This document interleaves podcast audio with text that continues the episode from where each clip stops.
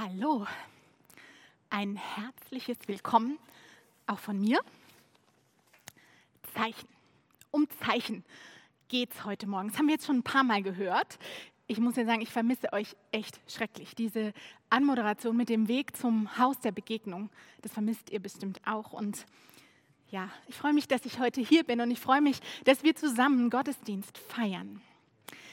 Es geht um Zeichen, die ein Mann namens Johannes vor vielen, vielen, vielen, sehr vielen Jahren hinterlassen hat, damit wir wissen, damit wir verstehen, damit wir erkennen, worauf wir unser Leben bauen können.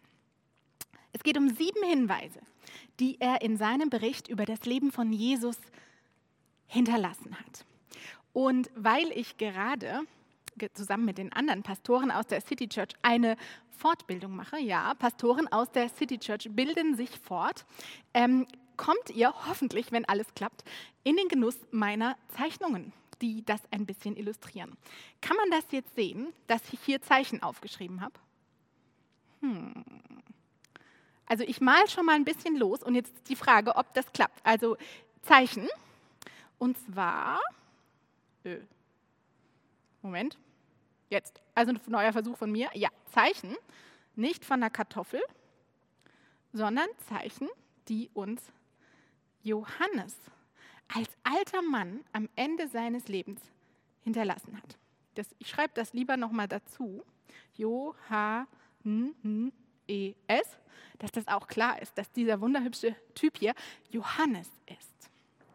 Das erste Zeichen, das haben wir letzte Woche kennengelernt. Da hat Christoph Schmitter, mein lieber Kollege aus Würzburg, aus der City Church dort, über das erste Zeichen im Johannesevangelium äh, gesprochen. Ihr erinnert euch an die Situation. Es war eine Hochzeit. Okay, jetzt bin ich wieder drauf. Huhu, ja, wunderbar. Also wir üben noch, aber cool, dass ihr das mit mir macht.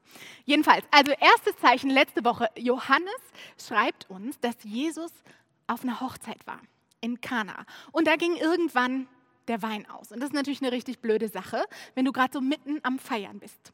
Das fand auch Jesus Mutter, die war auch eingeladen. Und die hat sich so gedacht, hm, da frage ich doch mal meinen Sohn. Jesus, kannst du was machen? Kannst du da nicht was machen? Und der hat erstmal keine Lust. Der denkt erstmal, ach nö. Also ich glaube ja, er dachte sich, weißt du Mutter, ich habe doch jetzt echt wichtigere Aufgaben, die kommen. Ich glaube, er musste daran denken, was so vor ihm liegt, die Aufgaben, die er tun wollte, sollte. Den einen großen Auftrag, den es zu erfüllen galt, der dann wirklich was verändern würde, so dass dann richtige Feierzeiten anbrechen. Himmlische Feierzeiten. Wir sprechen darüber am Ende, nach dem siebten Zeichen, wenn Ostern da ist. Könnt ihr euch schon mal darauf freuen. Aber jedenfalls seine Mutter, die ich stelle mir das so vor, die stupst nochmal, ach komm schon, jetzt. Hm, hm, hm. Und wie das so ist, Jesus hört auf seine Mutter. Und tada, aus Wasser wird Wein. So ein richtig gutes Tröpfchen. Das war das erste Zeichen. Und das war der erste Hinweis darauf, wer Jesus eigentlich wirklich ist. Wer er ist, was er kann. Also gut, okay, ich gebe zu, das war getrickst. Aber bei Jesus war das nicht so. Es war ein Zeichen dafür, wofür er steht, er als Person. Johannes stellt Jesus nicht einfach so irgendwie als Backup-Option für den Fall da, dass uns mal der Saft ausgeht im Leben, ja, und wir nicht weiter feiern können. Nee, Jesus verwandelt Wasser in Wein, damit wir begreifen, dass sich in ihm Himmel und Erde verbinden. Sie berühren sich richtig. Sie kommen zueinander. Sie werden eins. Wasser, das brauchen wir ja jeden Tag, jeden Tag zum Leben. Alles, was lebt, braucht Wasser aber in ihm, in Jesus und durch ihn. Da bekommen wir was, was wir genauso dringend brauchen. Vielleicht noch dringender. das Getränk des Himmels. Dieses Getränk, was sinnbildlich dafür steht, was echtes Feiern ist im Leben.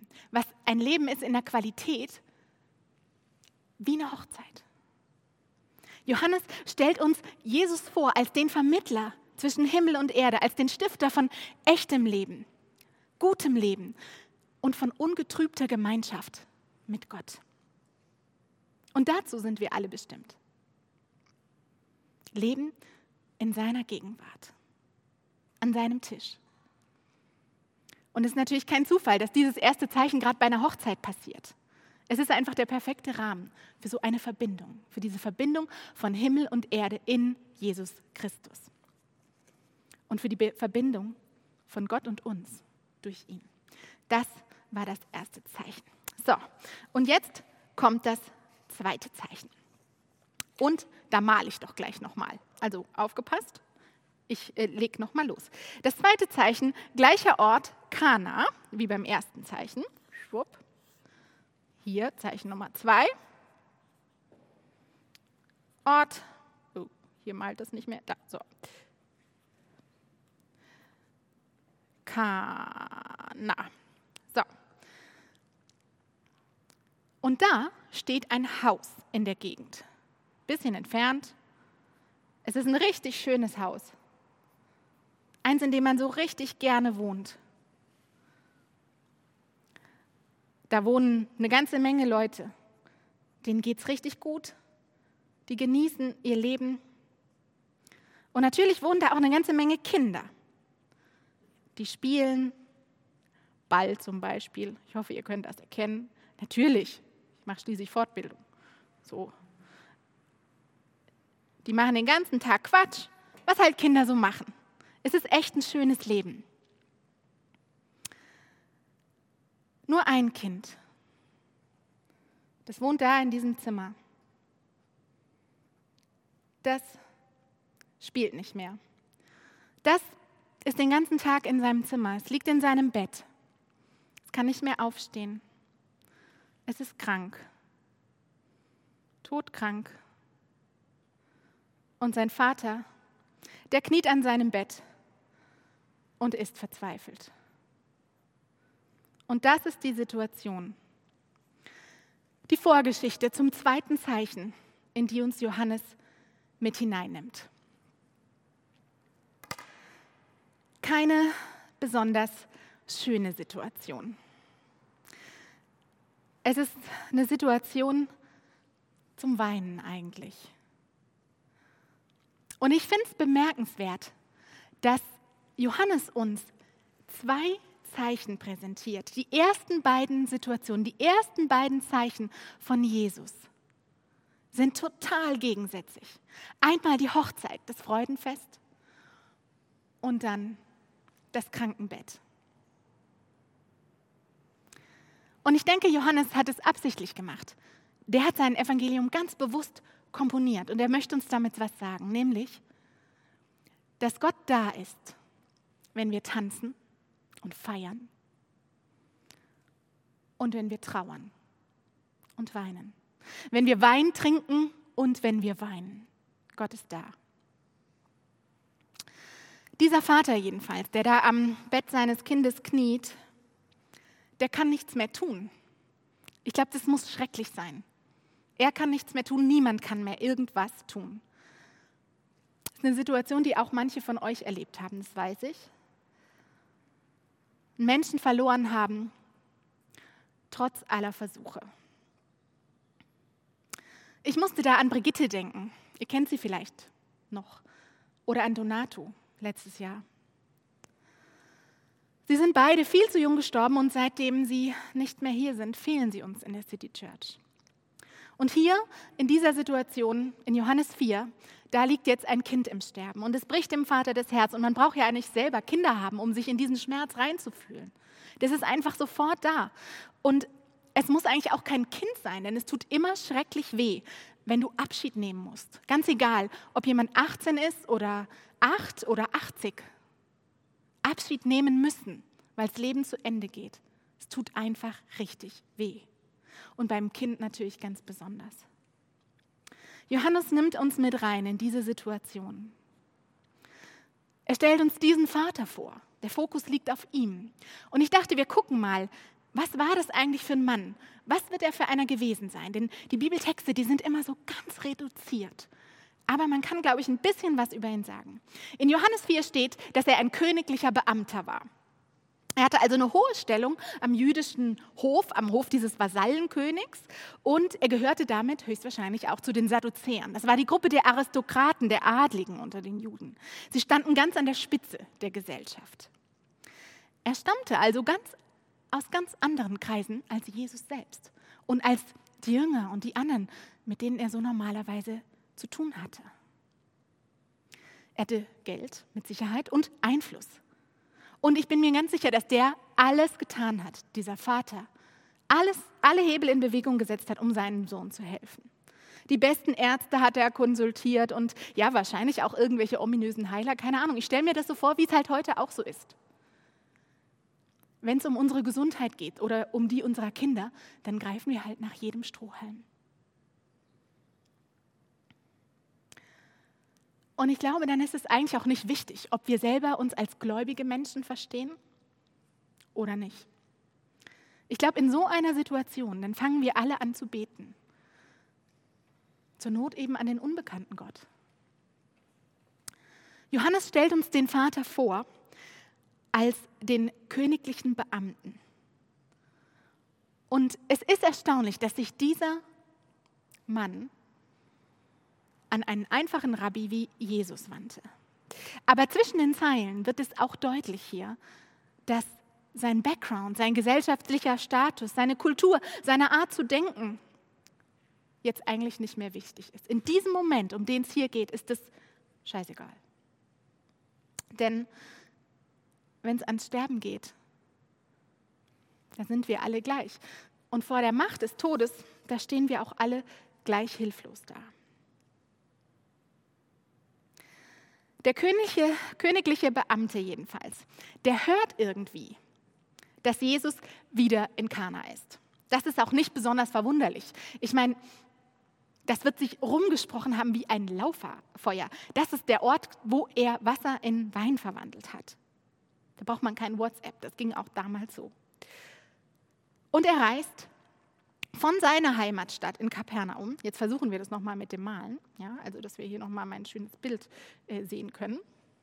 Schön.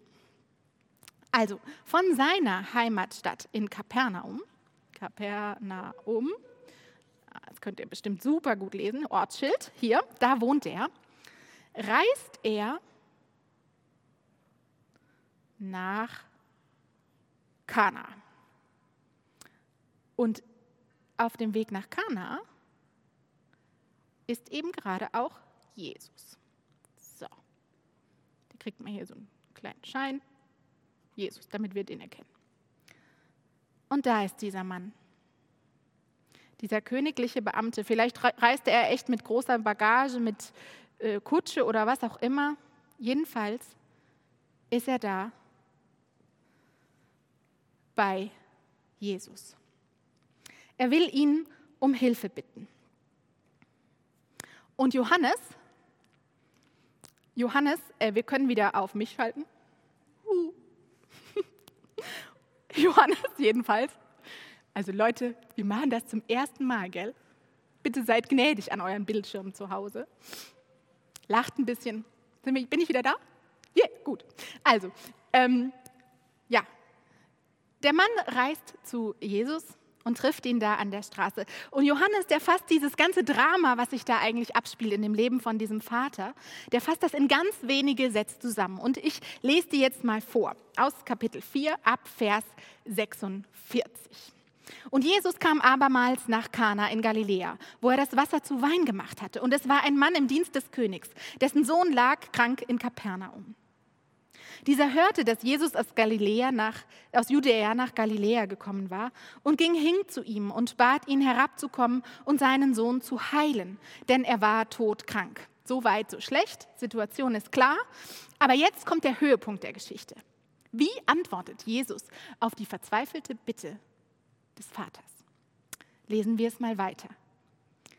Da sprach Jesus zu ihm, wenn ihr nicht außergewöhnliche Dinge und Wunder seht, so glaubt ihr nicht. Ich dachte irgendwie beim Lesen, hä?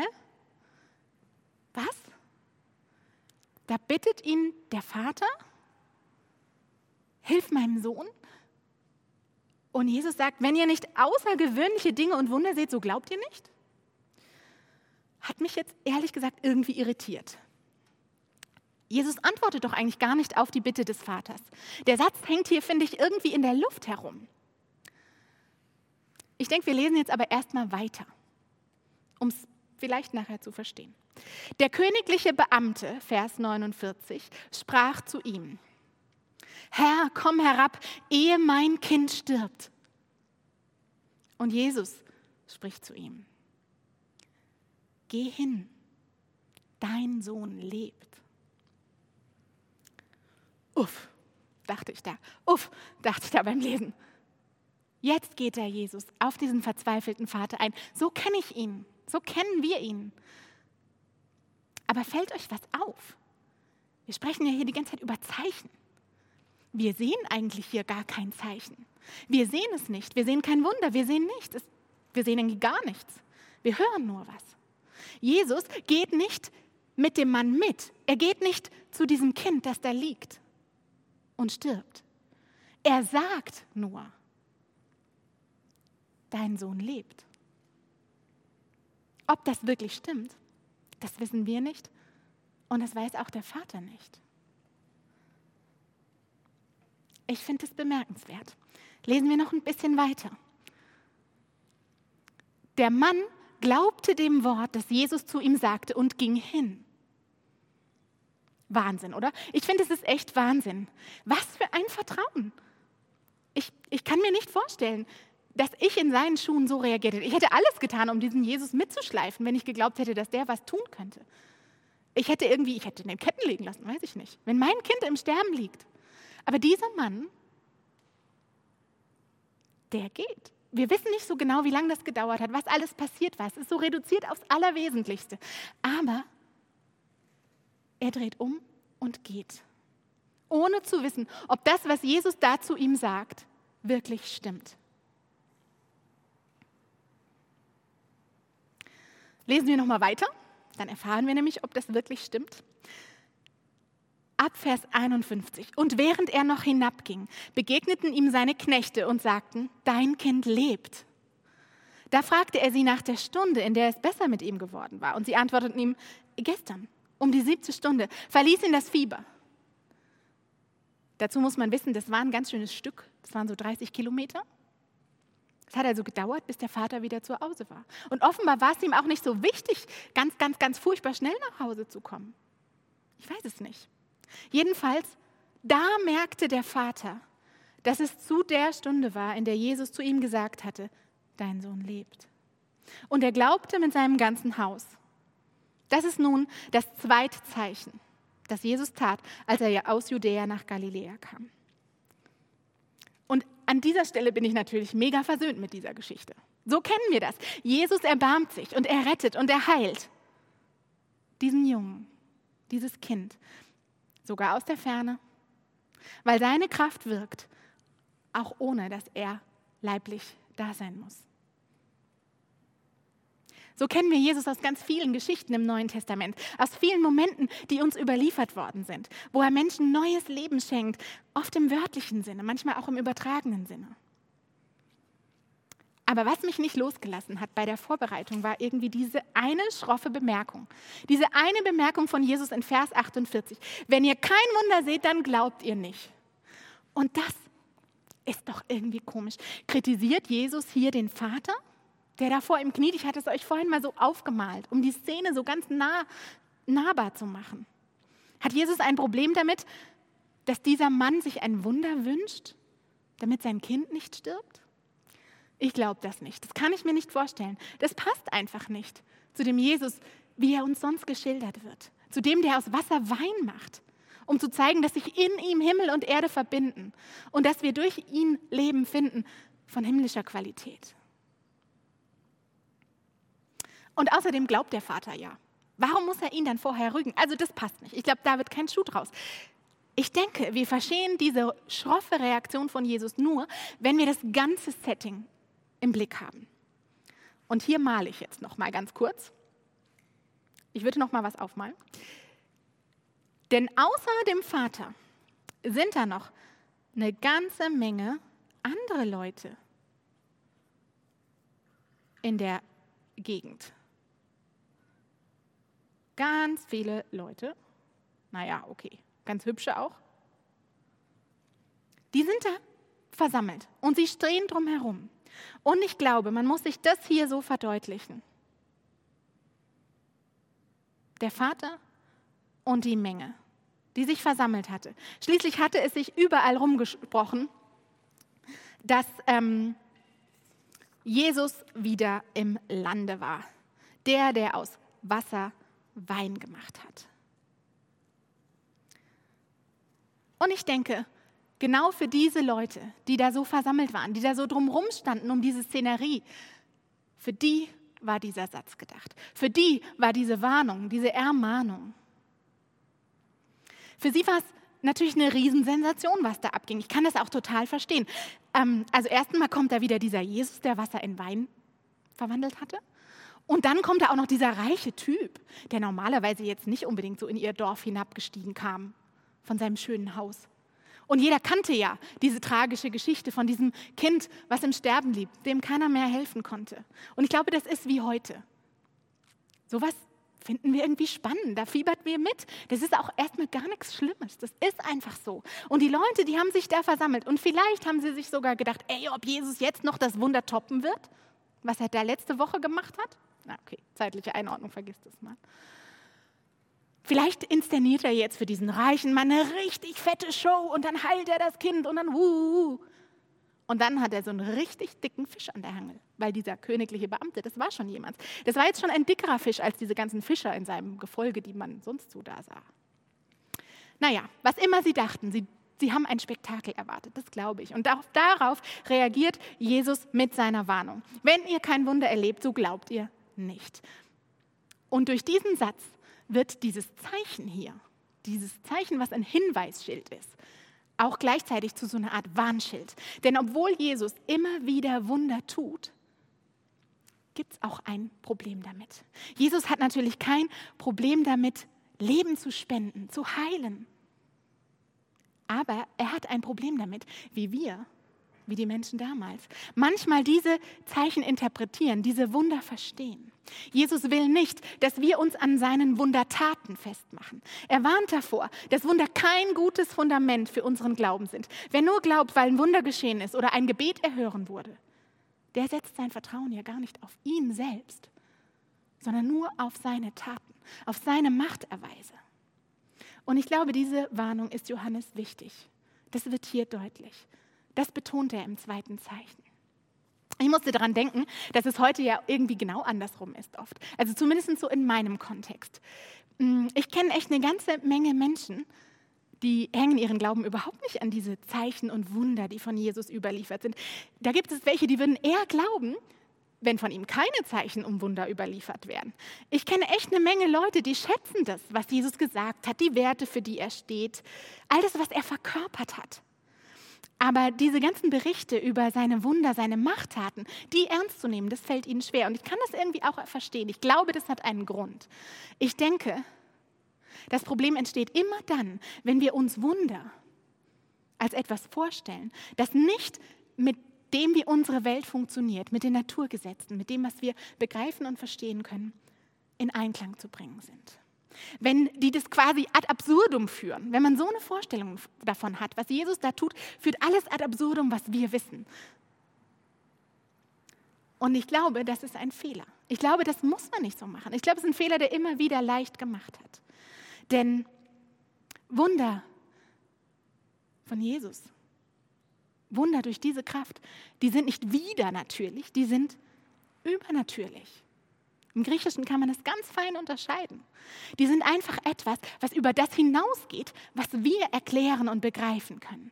Augustinus, der alte Kirchenvater, schrieb schon im vierten Jahrhundert, also damals war diese Frage schon brennend, da schrieb er, Wunder geschehen nicht im Widerspruch zur Natur, sondern im Widerspruch zu dem, was wir über die Natur wissen. In den Wundern wirkt Gottes Kraft in einer Weise, die für uns nicht verfügbar ist. Wir können sie nicht erklären, auch nicht wiederholen und irgendwie so wie andere Phänomene. Aber das bedeutet auch nicht, dass es Fantasterei ist oder Wunschdenken oder Trickserei wie mein Gedöns hier mit Wasser und Wein und Lebensmittelfarbe. Nee, ich finde es hilfreich, mir klarzumachen, wenn ich über diese Geschichten nachdenke, diese Zeichen und Wunder von Jesus, dass sie etwas sind, was nicht gegen das steht, was wir erleben. Wir erleben es ja immer mal, was wir aber nicht erklären können. Johannes selbst sagt dazu eigentlich gar nichts. Ich denke, dass diese Frage für ihn und seine Zeit vielleicht auch gar nicht so relevant war. Damals gab es noch viel mehr als heute, was Menschen nicht erklären könnten. Aber Johannes betont bei diesem Zeichen eine Message von Jesus, die leicht übersehen wird. Auch heute, weil wir uns an allem Möglichen zu diesem Thema Wunder und Zeichen aufhängen, anstatt darauf zu achten. Nämlich, vertraue nicht auf das Wunder, sondern vertraue auf mich. Ich stelle mir vor, wie Jesus sagt, glaube mir, auch wenn ich nicht sofort handle, auch wenn du nicht siehst, dass meine Kraft wirkt. Vertraue dem, was ich sage, so wie dieser Vater, der meinem Wort glaubte, ohne zu sehen. Es ist, als würde Jesus sagen, hey, mach unsere Beziehung nicht von dem abhängig, ob ich ein Zeichen oder Wunder für dich tue. Ich weiß ja, dass du an mir zweifelst, dass du zweifeln wirst, wenn in deinem Leben was passiert, was richtig wehtut, was du nicht verstehst. Und deshalb warne ich dich vor. Ich warne dich vor. Glaub an mich, bau auf mich, auf das, was ich sage, wofür ich stehe, egal was passiert. Denn ich bin da. Und das letzte Wort ist schon gesprochen. Und auch wenn es manchmal anders aussieht, gilt das. Das, was Johannes am Ende seines Berichts in Kapitel 16 in Vers 33 auf den Punkt bringt. Da schreibt er, in der Welt habt ihr Angst. In der Welt werdet ihr hart bedrängt, heißt es da wörtlich. Aber seid getrost, verliert nicht das Vertrauen wörtlich. Ich habe die Welt überwunden. Johannes hat mehr erlebt als irgendeiner von uns, da bin ich mir ziemlich sicher. Der wurde 90 Jahre oder so. Und er hat mit Sicherheit eine ganze Menge Wunder erlebt. Natürlich, die sind uns berichtet. Aber er hat auch ganz viele Situationen erlebt, in denen dieses Wunder ausblieb in denen Gebete nicht erhört wurden, in denen Kinder starben. Und trotzdem glaubte er, er glaubte dem Wort, so nennt es Johannes, dem fleischgewordenen Wort, Jesus Christus. Das ist das Fundament seines Glaubens. Das will er uns nahebringen. Und deshalb beginnt er sein Evangelium mit den Worten in Johannes 1, 1. Im Anfang war das Wort und das Wort war bei Gott und Gott war das Wort. Das klingt alles ganz schön schwierig, aber das heißt, Gott als Person und seine Wirkung, der Logos, die sind da von Anfang an. Und dann sagt er in Vers 14, und das Wort ward Fleisch und wohnte unter uns. Und wir sahen seine Herrlichkeit, eine Herrlichkeit als des eingeborenen Sohnes vom Vater, voller Gnade und Wahrheit. Das Wort ward Fleisch in Jesus echt krasse Sprache, sehr anders als das, was wir gewöhnt sind. Aber das soll sagen, das Wort, die Kraft, die von Anfang an schon immer da war, schon bei der Schöpfung, beim Urknall, wenn man es anders ausdrücken will, da war, als alles Leben begann, die begegnet uns in Jesus. Und es ist die Kraft, die Energie, die uns jeden Tag begegnet, die dafür sorgt, dass wir atmen, dass unsere Wunden verheilen, wenn wir uns schneiden, dass unsere Neurone feuern, wenn wir denken es ist die Energie, die den ganzen Kosmos durchdringt. Alles, was ist. Und wenn ein Blatt sprießt, jetzt da kommt der Frühling oder ein Tier oder ein Mensch geboren wird, dann ist es diese Kraft. Aber auch wenn der Mond um die Erde kreist oder die Erde um die Sonne. Nichts wäre denkbar ohne diese Energie, ohne Gott. Diese Energie ist ewig. Sie war vor dem Urknall da und sie wird danach sein. Ich finde das logisch. Sie belebt uns, solange wir atmen und auch wenn wir nicht mehr atmen, wird sie nicht einfach aufhören zu existieren und wir auch nicht. Energie hört nicht einfach auf. Die Physiker unter euch, die denken jetzt hoffentlich an diesen Energieerhaltungssatz aus der Physik. Man kann Energie nicht einfach aus dem Nichts erzeugen oder vernichten in nichts. Man kann sie nur umwandeln von einem System ins nächste. Für mich ist es auch beim theologischen Nachdenken echt hilfreich und spannend. Wir sind doch mehr als Zellen oder ein System von irgendwelchen kleinsten Dingen. Ich glaube nicht an das Nichts, an das viele Menschen glauben, dass es uns nach dem Tod erwartet. Was soll das Nichts sein? Ich glaube an Gott, an den, der war und der ist und der sein wird und an den, der sich in Jesus Christus gezeigt hat. Und auf den will ich bauen. Auf den will ich bauen, weil er da ist, wenn wir Wein trinken und wenn wir weinen. Und Johannes, der wünscht sich für dich und mich so einen Glauben, einen Glauben, der trägt, unabhängig von dem, was wir erleben. Und wir kennen ja alle Menschen, die dieser Glaube trägt. Denkt an Andi, Brigittes Mann. Denkt an Elisabeth, Donatus Frau. Denkt an viele andere, die ihr bestimmt kennt. Für mich sind sie Zeichen. Zeichen so wie dieser königliche Beamte aus Johannes 4. Der Vater, der glaubt, ohne zu sehen.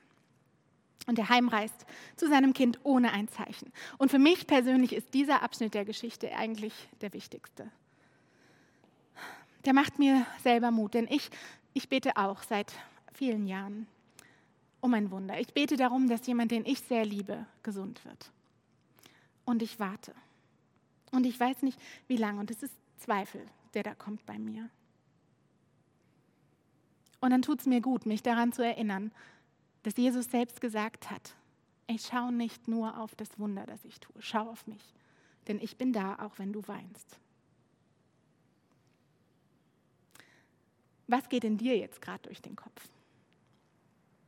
Woran denkst du bei dieser Geschichte? Ich dachte, vielleicht nimmst du dir heute Mittag noch mal ein bisschen Zeit, um darüber nachzudenken, was Johannes dir mit dem Zeichen sagen will. Und vielleicht fällt dir ja auch ein Wort ein, ein Wort von Jesus, dem du wieder neu glauben willst auch wenn du noch nicht siehst, dass es wahr ist. Gott segne dich dabei. Amen.